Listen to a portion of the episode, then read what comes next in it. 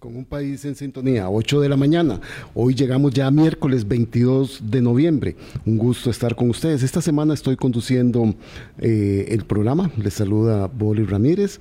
Este, Vilma ya se incorporará la próxima semana en la conducción junto con un servidor del programa. Hoy vamos a tratar un tema muy interesante. Nos vamos a salir un poco, pero lo vamos a insertar, como siempre, en la discusión de las políticas públicas, de la salud pública, del bienestar que debe tener la ciudadanía en función y en relación a las decisiones políticas que se tienen que tomar, sobre todo en un tema que nos involucra a todos nosotros todos nosotros, los que estamos aquí hoy sentados, los que nos están escuchando, los que nos escucharán después en las plataformas digitales. Somos responsables de la generación de basura y de residuos.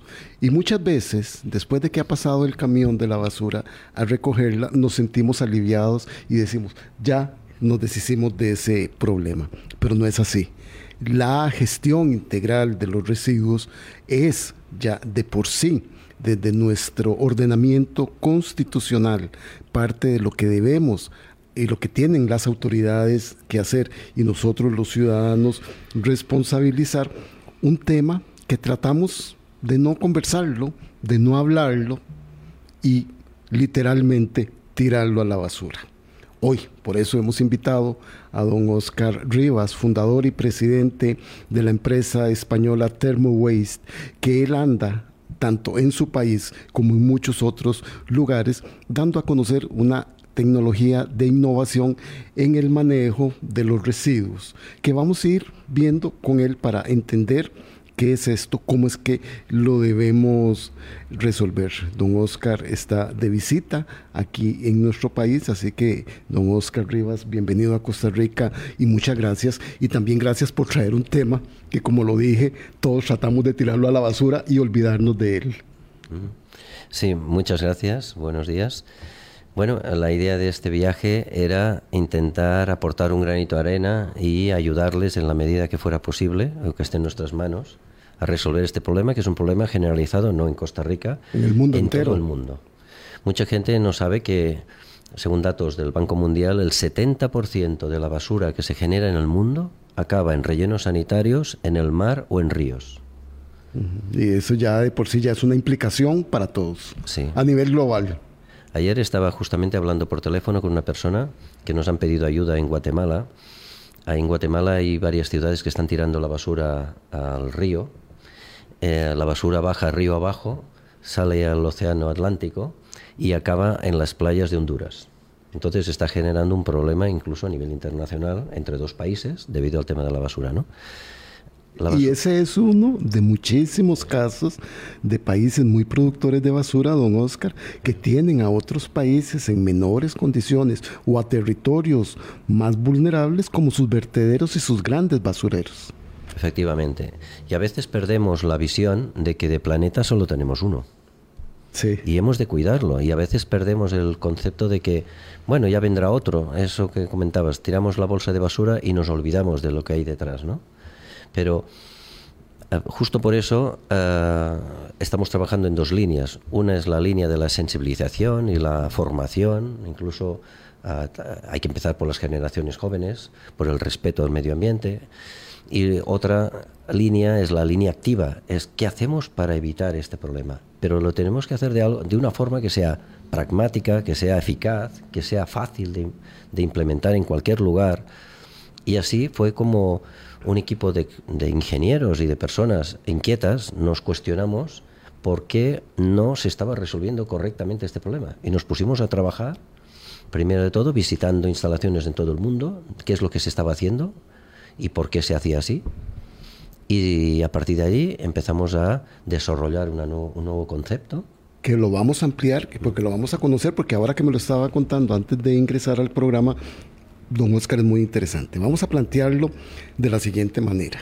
Sí. Nosotros los costarricenses estamos en el proceso de las elecciones municipales. Es muy importante insertar el tema del manejo de los residuos porque son nuestras municipalidades las responsables de la recolección y de la este, disposición de nuestros residuos. Entonces es importante conocer qué se ha hecho en el mundo, qué otras alternativas hay para que la ciudadanía también sea demandante de sus candidaturas a, los municipios, de sus regidores y de sus síndicos, que es la conformación que tienen nuestros municipios, para que sepan de estas cosas. Pero además, para poder hacer conciencia y sensibilización, como decía don Oscar, de que con datos del 2021 del Ministerio de Salud de Costa Rica, estamos produciendo 1.4 millones de toneladas de residuos.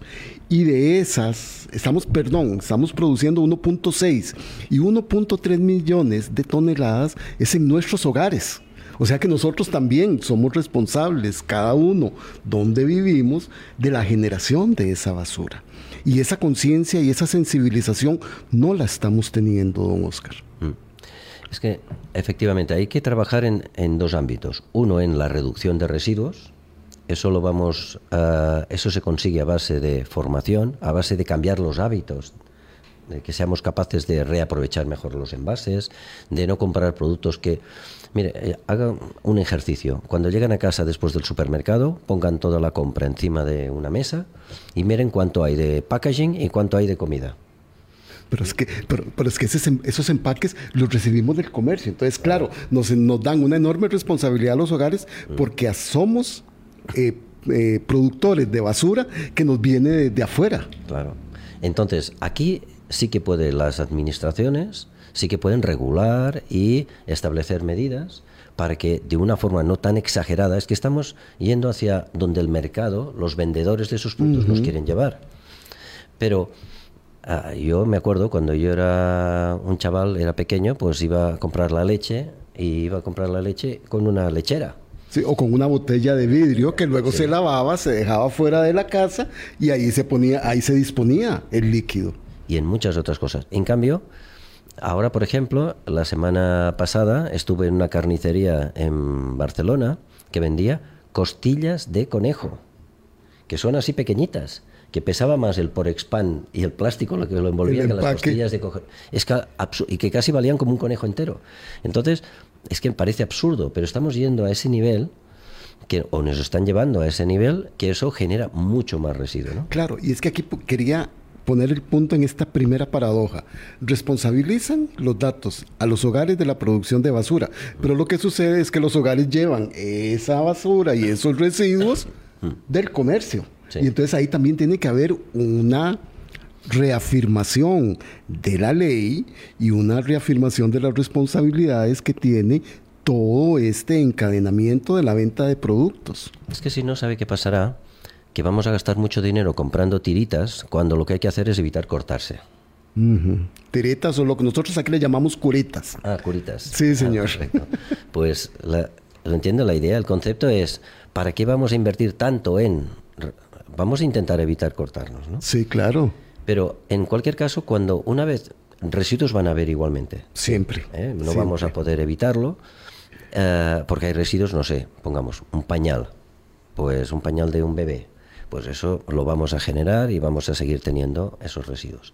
Luego, lo que hay que intentar es que esos residuos le demos un tratamiento lo más sostenible posible, es decir, y por sentido común, y nosotros estamos convencidos que el futuro será así, y el presente ya podría ser así, hay que empezarlo a trabajar ya, que es el concepto de economía circular. Entonces, eh, las personas, la gente tiene que entender qué quiere decir economía circular. Y es un concepto bastante sencillo. Consiste en que mm, nosotros al final extraemos de, la naturaleza, de la tierra, una serie de materias primas. Con esas materias primas se diseñan productos, se construyen, se fabrican, se comercializan, luego las personas los compran, los usan, algunos de estos productos incluso se arreglan cuando se estropean, se reutilizan, pero llega un momento que aquel producto ya deja de ser útil, ya no funciona, ya no, y se convierte en un residuo. Aquí tenemos dos opciones. Uno, o lo convertimos otra vez en materias primas y volvemos a hacer otros productos, esto sería economía circular, o cogemos ese producto y lo quemamos, lo gasificamos, lo destruimos para convertirlo en energía. Pero nos seguirán haciendo, claro, y nos seguirán haciendo falta materias primas. Entonces esto nos estamos rompiendo el círculo, esto no es economía circular. ¿De acuerdo? Entonces, lo que hay que intentar es reaprovechar estos materiales. Especialmente aquellos materiales que no son regenerables. Y eso también es muy importante. Mirar, la biomasa que contiene la basura, más del 50% de la basura en Costa Rica es fracción biodegradable. ¿Eso qué significa? Esa fracción biodegradable quiere decir que se descompone. Mm. Estamos hablando de la comida, los pañales, las compresas, todo eso se pudre. Eso es lo que realmente hace daño en los rellenos sanitarios. Hay un, en estos momentos hay como una guerra internacional contra el plástico, a veces movida por una hipocresía eh, que no, no, tiene demasiado sentido. El plástico es verdad que en el mar puede hacer mucho daño, se desintegra con la, con la sal, se lo comen los peces, etcétera. Por tanto, no deberíamos de tirar plásticos al mar. Sí, porque después no los volvemos a comer nosotros cuando estamos haciendo el consumo de los productos del mar. Pero una botella de plástico, tú la tiras al campo y no contamina. Lo que hace es, hace feo. Sí, ensucia. Ensucia el paisaje. Pero, y entonces, pero en cambio, si tira algo biodegradable, un filete, a partir del minuto uno empieza a pudrirse.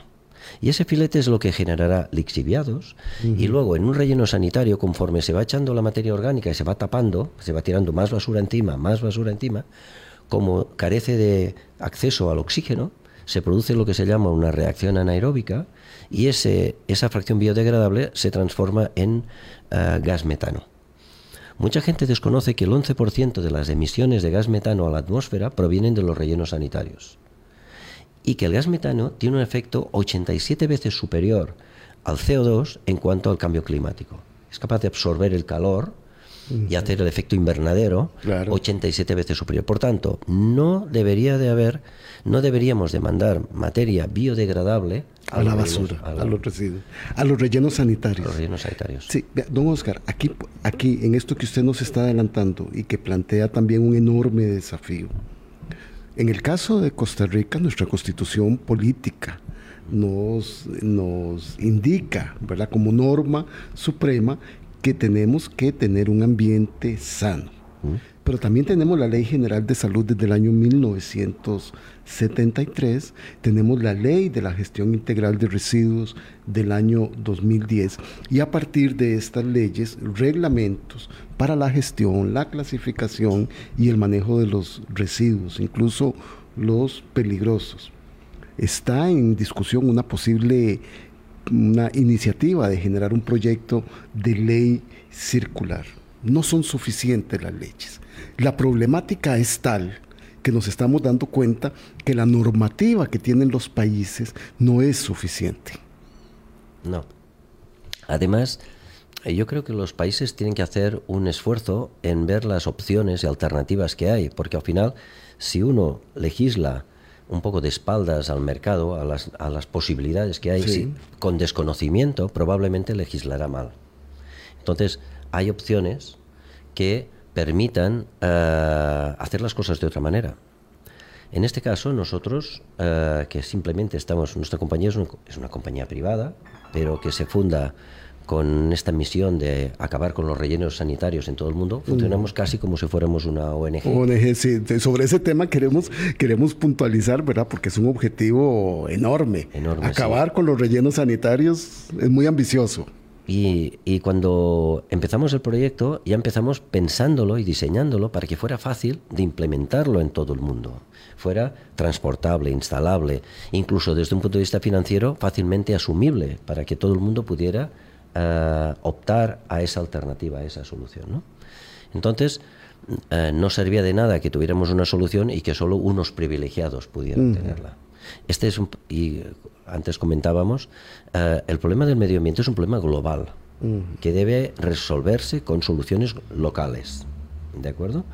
Pero que se tiene que hacer siempre con una visión global. No sirve de nada que en un país digan que lo hacen excelentemente si al lado lo están haciendo muy mal. Igual pasa con los municipios, en todos los países. En un, en un territorio se puede estar haciendo bien, pero en el otro no. Y las consecuencias y el impacto no está delimitado por esas eh, divisiones territoriales. Y después hay otro aspecto que yo considero muy importante. Cuando se diseñan, cuando se redactan leyes, se tienen que tener en cuenta todas las consecuencias. En el sentido de las cosas tienen que ser fáciles de implementar. fáciles para el ciudadano. Por supuesto que al ciudadano pues hay que educarles. Yo diría que más que educar al ciudadano hay que educar a las generaciones jóvenes sobre el respeto, sobre eh, la protección del medio ambiente, que sea algo que ya salga de ellos. Claro, que pareciera que en ese sentido lo hemos hecho. Aquí yo creo que también hay que alfabetizar a las autoridades y a las personas que toman decisiones de políticas públicas en el conocimiento de estas cosas, ¿verdad? Porque las leyes pueden tener planteamientos generales, pero ya la reglamentación es la que deberíamos ir ajustando a los tiempos, a las invenciones, a la innovación, porque usted muy bien lo apunta, usted ha apuntado el problema ambiental que genera la disposición de los residuos, genera contaminación, genera lo de los lixiviados que usted estaba diciendo, que es ese olor feo que va teniendo y ese líquido que se va descomponiendo de la materia orgánica que genera contaminación en el agua, en el aire, en los suelos y en la alteración de los ecosistemas. Ahí es donde tenemos que ver el tema de un manejo integral y como usted muy bien lo apunta y nos abre el foco en lo global ante este primer problema ambiental. Sí.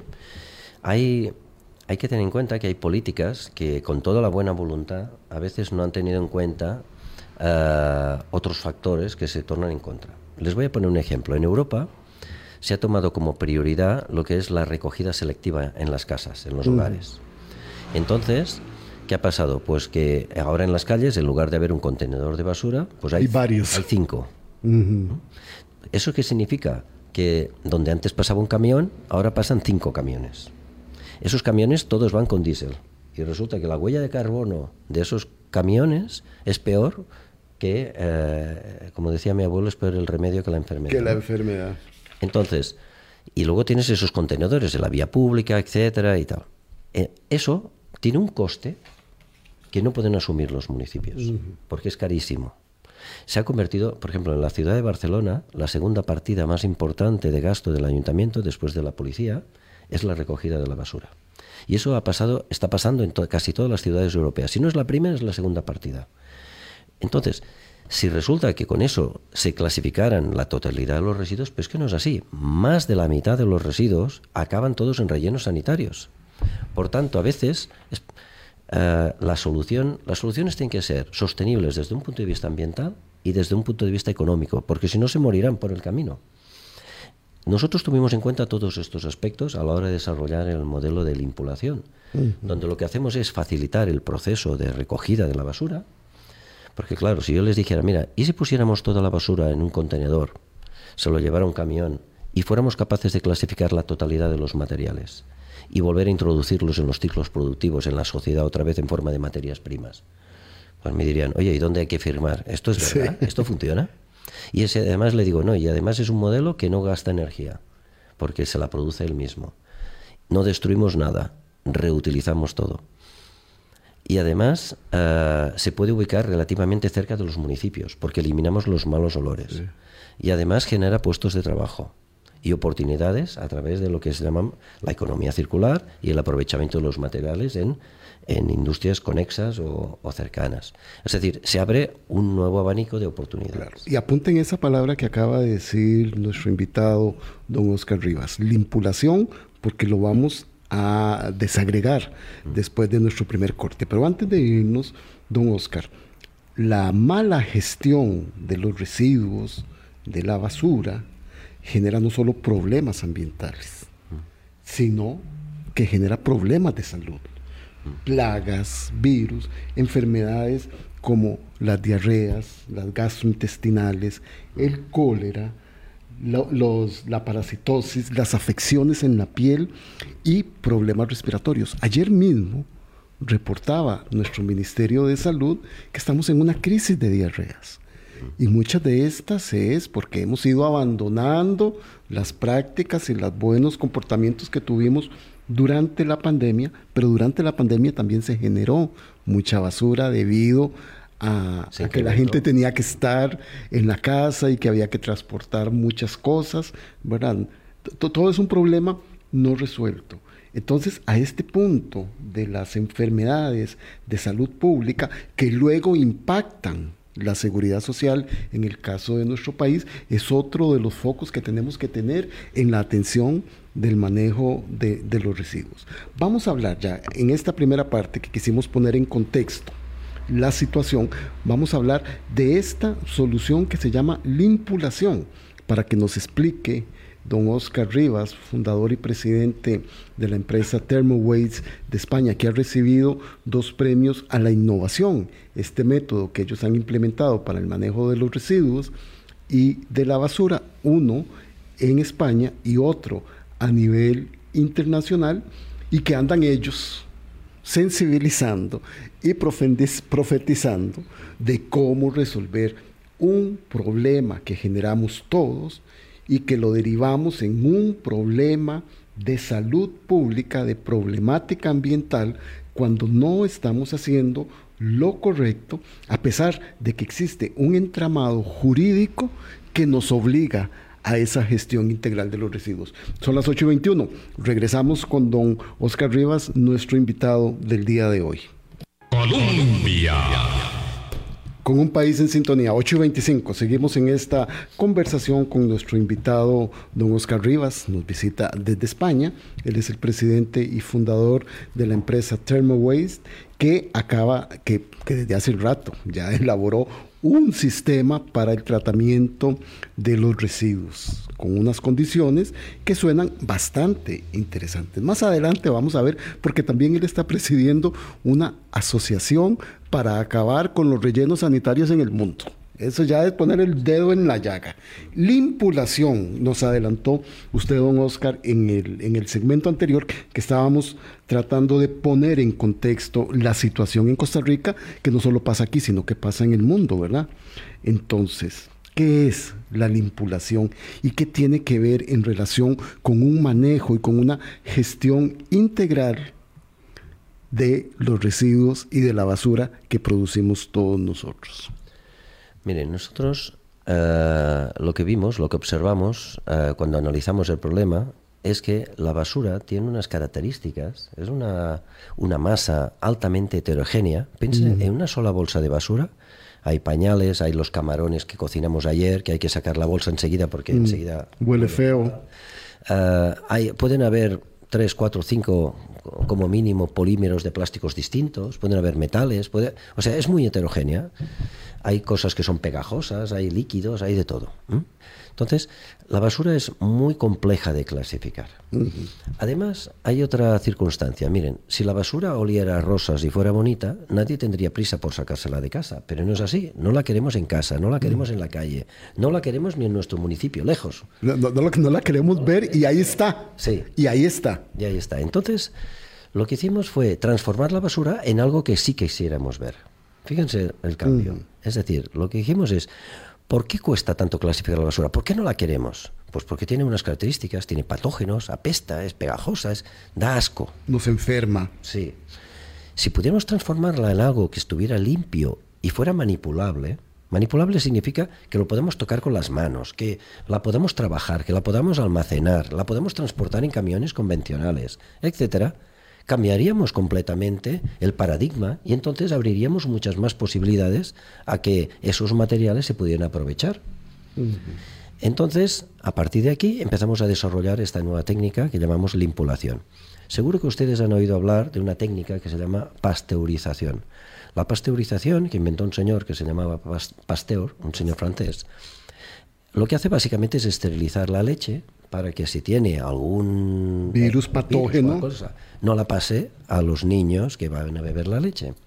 Pues nosotros hemos hecho un modelo que lo que hace es básicamente esterilizar la basura. Quitarle todos esos componentes desagradables, el mal olor, los lixiviados, los patógenos. Ustedes estarían con este sistema limpiando la basura de todo Efectivamente. Entonces, cuando la basura llega a un centro nuestro, de tratamiento de residuos, un centro de limpulación, lo primero que hacemos es introducirla dentro de unos equipos que llamamos reactores. Mm. En estos reactores la basura permanece 30 minutos, es un proceso en continuo, es decir, en un reactor la basura entra por un extremo y sale por el otro extremo. ¿Y, ¿Y qué sale? Cuando sale... Entra la basura. Sí, entra algo que es horrible, que es eh, lo que hemos dicho, que huele mal, que tiene estas características, y cuando sale, salen materiales limpulados, todavía mezclados, pero ¿qué detectamos? Uno, que lo que sale, si entra una tonelada de basura, sale una tonelada de materiales limpulados. Ni desaparece nada, ni se destruye nada, ni hay chimeneas, ni hay salidas de líquidos, nada. Sale, sale como, por decirlo así, para entenderlo, sale limpia. Sí. Entonces, ¿qué detectamos? ¿Qué, cómo, eh, lo primero que nos llama la atención, uno, que parece que salga mucho menos.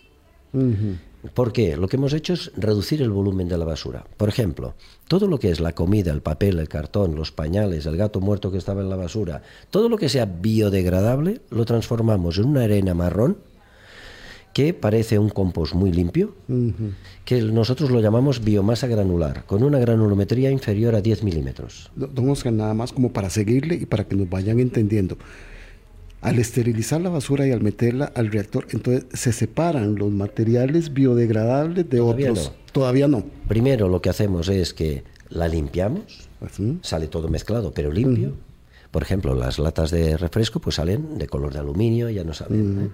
Las bolsas de plástico, que son un quebradero de cabeza en las plantas de clasificación, porque te impiden acceder, son barreras. Sí, pues el material que hay dentro. Sí, en nuestro proceso todas las bolsas de plástico se arrugan y se convierten en bolitas macizas así pequeñitas, de un centímetro. Entonces salen un montón de bolitas, esta arena marrón que es biogradable, los metales salen limpios, si entra una piedra sale una piedra y si entra un cristal pues sale un trozo de cristal, nada más. Hay cosas que no les afecta al proceso, sale mm, limpio. Pero si entra un tetabric, por ejemplo, los tetabric son difíciles de clasificar, lo que es el cartón del tetabric va a parar a la biomasa, se deshace, y lo que es la capa de lo que llaman polial, que es aluminio y polietileno, pues sale por un lado el aluminio y por otro lado el polietileno. ¿eh? el reactor nos ayuda a separar esos elementos. El reactor lo que nos hace es limpiar la basura y transformarla morfológicamente nada más. A partir de entonces empezamos la clasificación. Perfecto. Esa clasificación puede ser automática o manual. ¿De qué depende que sea automática o manual? Depende de si en el país donde vamos a implementar la solución, la mano de obra, es más barata o no, o si se quiere llevar a cabo una acción social de dar puestos de trabajo. Es decir, una planta nuestra, si funciona en modo manual, da bastantes puestos de trabajo. Como lo que estamos haciendo aquí en el país, disculpe que lo interrumpa para continuar, con, la, con el reciclaje. ¿Verdad? Hemos aprendido a reciclar el aluminio, el vidrio, el cartón y el papel y eso ha generado una actividad económica. Pero no es suficiente aún todavía eso. Claro, pero esas personas que están ahora clasificando esos materiales, esos materiales están sucios. Mire, en Ciudad de México trabajan como 200.000 personas que llaman... reciclaje. pepenadores, los llaman. La media de vida de esas personas es de unos 45 años. Y eso, un médico experto mexicano que había analizado este tema eh, nos, nos, daba esa información, todos por enfermedades. Claro, un, paréntesis, porque están manipulando basura que está sucia. Efectivamente. Ya. Pero en nuestras plantas, ¿qué ocurre? Como ya la hemos esterilizado, lo primero de todo lo que hacemos es limpiar la basura. Entonces, las personas que están en la zona de clasificación están tratando, aunque trabajen con guantes, etcétera, pero, pero ya son materiales limpios y están en un entorno. De hecho, nuestras plantas son limpias, no huelen mal. Todo el personal en nuestras plantas van en bata blanca, es como un laboratorio farmacéutico, es otro concepto de planta de tratamiento de residuos, para que la gente lo entienda. Si uno quiere saber si un restaurante es limpio, ¿dónde tiene que ir? Al lavabo y a la cocina, no en la mesa. Sí. Pues nosotros, ¿verdad que vamos a trabajar con basura? Pues hemos de ser más limpios que nadie. Claro, don Oscar, es que no había yo entrado en razón de eso. No es suficiente nada más lo que nos han enseñado del reuso, del reciclar, porque estamos haciéndolo con materiales que aún tienen eh, tóxicos o, que tienen patógenos. Por ejemplo, un, punto muy importante de tomar en cuenta. Claro, dice, no, es que este, reciclamos todas las botellas de leche, pero esa leche, esa botella de leche a lo mejor tiene restos de leche que está caduca dentro y que tiene mos o que tiene las esporas de, hongos, etcétera, son muy malas también. ¿eh? Sí, claro. Entonces, hay muchas cosas que, que están en la basura que no nos damos cuenta y que de ahí derivan enfermedades. Gracias a la limpulación, esto lo eliminamos de salida, es el primer paso. Eso nos permite tener la planta completamente limpia, blanca. y entonces a partir de ahí separamos todos los materiales. Y luego empieza otro trabajo, que es qué hacemos con todos estos materiales. Entonces, ahí se abren un montón de oportunidades y dependerá del, municipio, del país y las opciones que hayan. Lo ideal es que de cada material podemos hacer múltiples cosas. Claro. Los biodegradables, para abonos. Sí, los biodegradables hay varias líneas. De hecho, eh, si pusiéramos una planta aquí en, en Costa Rica, veríamos que un poco más del 60% del peso de la basura se transforma en biomasa granular. Esa biomasa granular, ¿en qué la emplearíamos? La opción más interesante hoy en día que tenemos es transformarla en biogás. Biogás.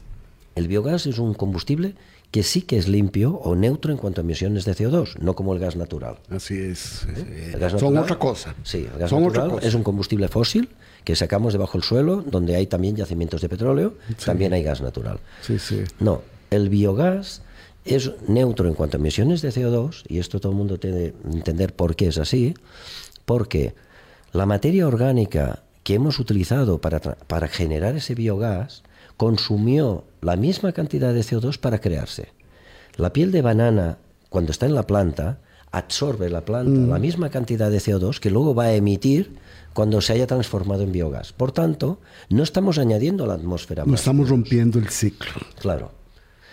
En cambio, si lo que hacemos es extraer del suelo eh, gas o petróleo y lo llevamos a la atmósfera, estamos añadiendo un carbono para el cual nuestra atmósfera no está preparada.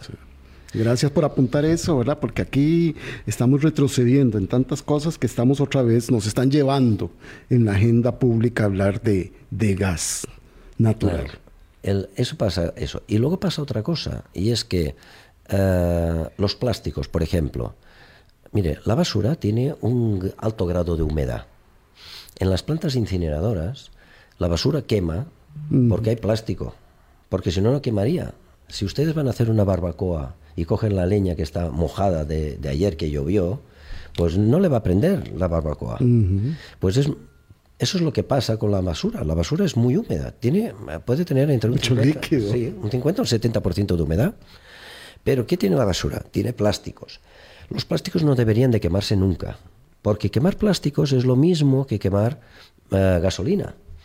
Los plásticos están compuestos de cadenas de hidrocarburos, igual que la gasolina. De hecho, el plástico es como si fuera gasolina solidificada.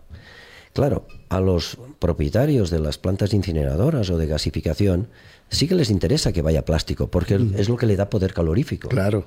Pero es que el plástico no debería quemarse. El plástico tiene que reutilizarse todo y transformarse en materias primas para volver a hacer piezas de plástico. Ok, entonces, los biodegradables para abonos, para hacer biogás, los plásticos para hacer estos polímeros que pueden ser otra vez materia prima. ¿Qué pasa con otros residuos como los residuos textiles, los residuos electrónicos? que estamos produciendo también en enorme cantidad. Los residuos textiles, nosotros estamos experimentando también en España un incremento muy notable de, residuo textil. El residuo textil es muy complejo. Cuando digo complejo es porque la ropa está hecha de materiales distintos y además desde un punto de vista físico es un producto que puede haber una, camisa o una mm. sábana dentro de una bolsa escondida y luego cuando, cuando sale de esa bolsa, pues engancha por todos sitios. Es un, es un producto que es, es, difícil de tratar. Nosotros secamos, lo que hacemos es que en nuestro proceso sale el textil tal cual entró, lo que pasa es que lo hemos esterilizado. Y entonces ese textil... Ese se puede reusar. Sí, lo que hacemos es triturarlo y sacar fibras de, mm. del textil para que se pueda reutilizar para volver a hacer ropa. Okay. Este sistema de vinculación eh, ha recibido dos reconocimientos por innovación. Eh, este proceso que usted nos, nos cuenta, podríamos pensar, es demasiado caro. Porque de la basura podemos hacer negocio. De la misma basura limpia, esterilizada, clasificada, los municipios podrían hacer un encadenamiento productivo de la basura misma. ¿Es eso lo que debemos entender, don Oscar? Sí, mire, todo el mundo debe entender que un relleno sanitario da un servicio determinado y una tecnología como la de Thermowaste da otro servicio, no el mismo. Es decir, Si vamos a una tienda y queremos comprar, hay un televisor que cuesta 40.000 uh, CRCs, ¿no? Sí, colones. Colones. Y hay otro que cuesta uh, 100.000 segurísimo que el de 100.000 le ofrece un servicio distinto. Tendrá otras cosas, mejor calidad de imagen. Mm. Por el mismo precio no va a encontrar otra cosa. Como llamamos allí en España, duros a cuatro pesetas no hay. Entonces, nuestra, estamos hablando en nuestro caso que es tecnología avanzada, es biotecnología que estamos aplicando al mundo de los residuos. Entonces pensamos, ¿cómo podemos hacer que un municipio cualquiera aquí en Costa, en Costa Rica pueda acceder a esta tecnología avanzada? ¿Le saldría muy caro? Le saldría caro, ¿no? Entonces, vamos a hacérselo fácil no vamos a vender los equipos. Vamos a quitarles la inversión. La inversión ya la haremos nosotros, porque estamos sensibilizados en que queremos resolver el problema. Lo que vamos a hacer es que van a pagar una cuota de renting, un alquiler. ¿Qué nos tenemos que imaginar? ¿Un, local, un espacio, unas edificaciones con las, con las máquinas? Sí, es, eso? Sí, es una nave industrial. Eh, no, tiene, no hay grandes chimeneas ni nada, es un espacio cerrado perimetralmente para que no entre nadie por cuestiones de seguridad. Y, entonces es una nave donde están los equipos dentro. Nuestros equipos van embebidos dentro de contenedores marítimos para facilitar su transporte e instalación. Piensen que desde España pueden tardar pues un mes y medio en llegar aquí, entre barcos, aduanas, etcétera, y luego en 15 días está instalado y funcionando. Es muy rápido. Entonces todo modular, muy fácil esto está dentro de unas naves y es un proceso que por una puerta entra la basura y por otra salen todos los materiales. Todos los, productos que resultan. Sí, todos los materiales. Entonces, desde el proceso de, de, financiación de las operaciones, lo que hacemos es esta operación de renting. Esto aporta muchas ventajas a nuestros clientes, a las municipalidades. Una, no necesitan tanto dinero de salida, porque ya lo, el, ya lo corremos nosotros, ya lo ponemos nosotros. Segundo, si hemos hecho un buen plan de negocio, uh, lo que conseguimos es que con la propia explotación de la planta se puede pagar la cuota de renting, si lo hacemos bien. ¿De acuerdo? Por tanto, es muy importante que, perdón, las municipalidades, pues la planta tendrá unos ingresos. Sí que serán el ingreso por hacer el tratamiento de la basura, lo que llamamos el tipping fee de entrada, eh, es normal, estamos dando un servicio. pago mensual que se tiene que hacer. Sí, se hace un pago que se hace por cada tonelada de basura que llega a la planta. Eso, pues, eh, que se procesa, pues se paga un dinero. Y luego de los materiales que se obtienen, pues se tienen otros ingresos. Con todo esto se puede pagar la cuota de renting perfectamente. Claro, y, hace, y, se, y tendríamos un, un, modelo, una opción más de manejo integral de los residuos. Son las 8.42, vamos a hacer nuestra última pausa y vamos a conversar en el último segmento con don Oscar Rivas de este objetivo global que se han impuesto de acabar con los rellenos sanitarios. Eso es poner el dedo en la llama en la llaga. Don Oscar Rivas, presidente y fundador de la empresa española Thermo Waste, que ha tenido dos premios para la innovación en el manejo de los residuos sólidos, nos acompaña para hacer sensibilidad y conocimiento de alternativas tecnológicas que existen para el tratamiento de nuestra basura. Ya regresamos. Colombia. Con un país en sintonía, 844 don Oscar Rivas, hoy con todos nosotros, aquí poniéndonos a pensar sobre un problema general, personal, territorial, nacional, global, la disposición de los residuos y cómo nos dice él, esto no solo está ocurriendo en Costa Rica, sino que está ocurriendo en todo el mundo. Le comentaba yo a don Oscar que un día de estos vi un documental muy interesante del programa Report de la televisión española, de que estaba tratando el tema de los residuos textiles y que han convertido y que tienen en un problema de una crisis social y política el norte de Chile porque lo han convertido en el desierto de Atacama en su basurero.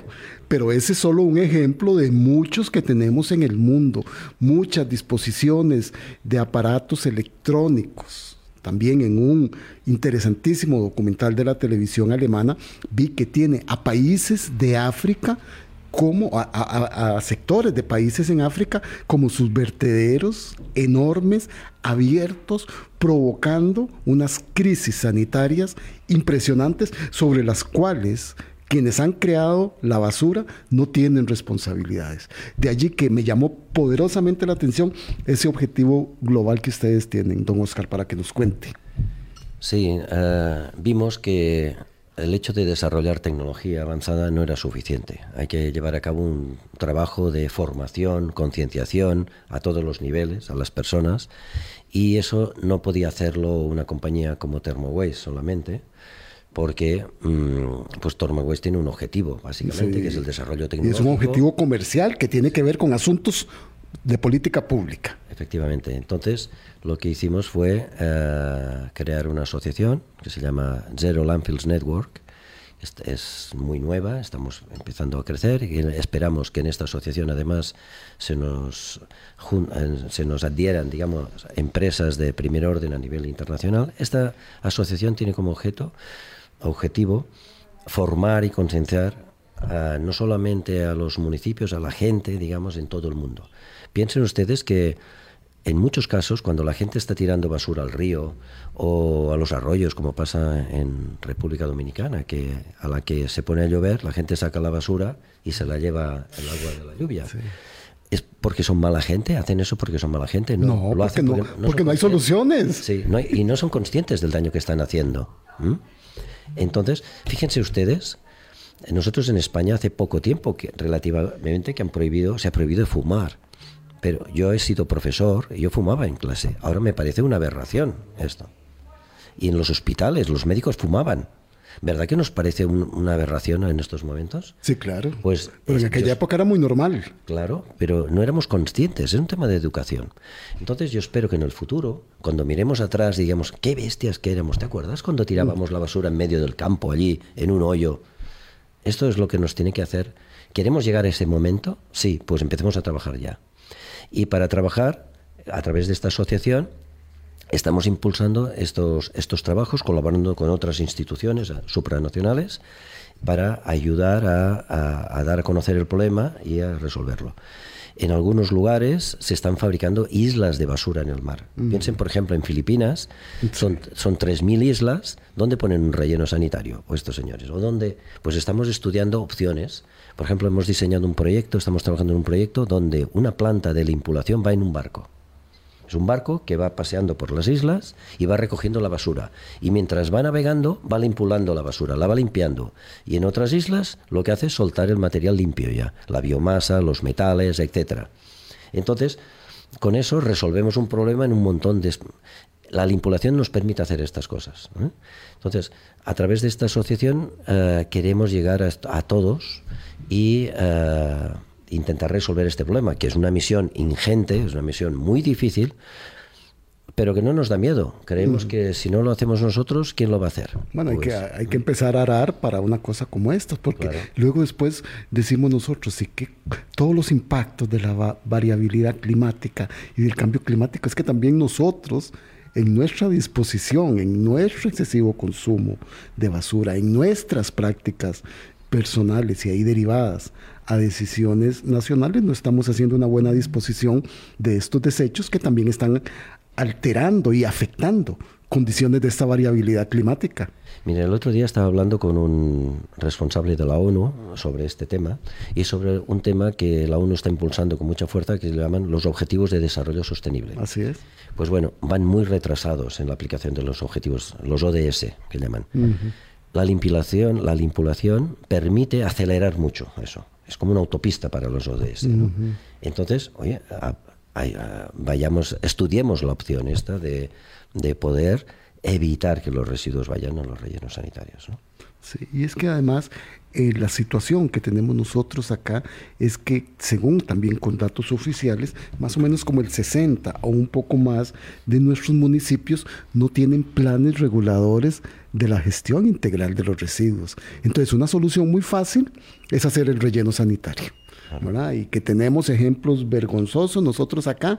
Y leí, no sé si en la semana pasada o en esta, que ya también se está diciendo que se ocupa un nuevo relleno sanitario aquí para nuestra gran área metropolitana. O sea, seguimos buscando una solución que es ambientalmente complicada, con que nos genera problemas de salud y que no nos está ayudando a rentabilizar la basura y nuestros residuos? Mire, yo he trabajado en el ámbito público también. Y yo siempre digo que las cosas se pueden hacer mal o se pueden hacer bien, pero a veces se pueden hacer mal por acción o por omisión. Es decir, si tú eres consciente de que hay una solución que es accesible, que está a, tus manos y no lo tienes en cuenta, sí, claro.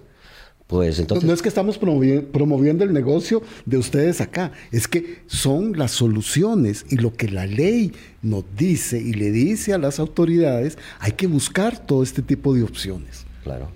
Y nosotros, además, eh, yo he venido a explicarles esta solución que hay y lo hago de una forma didáctica, claro. porque mi intención, nosotros no vendemos como si vendiéramos zapatos.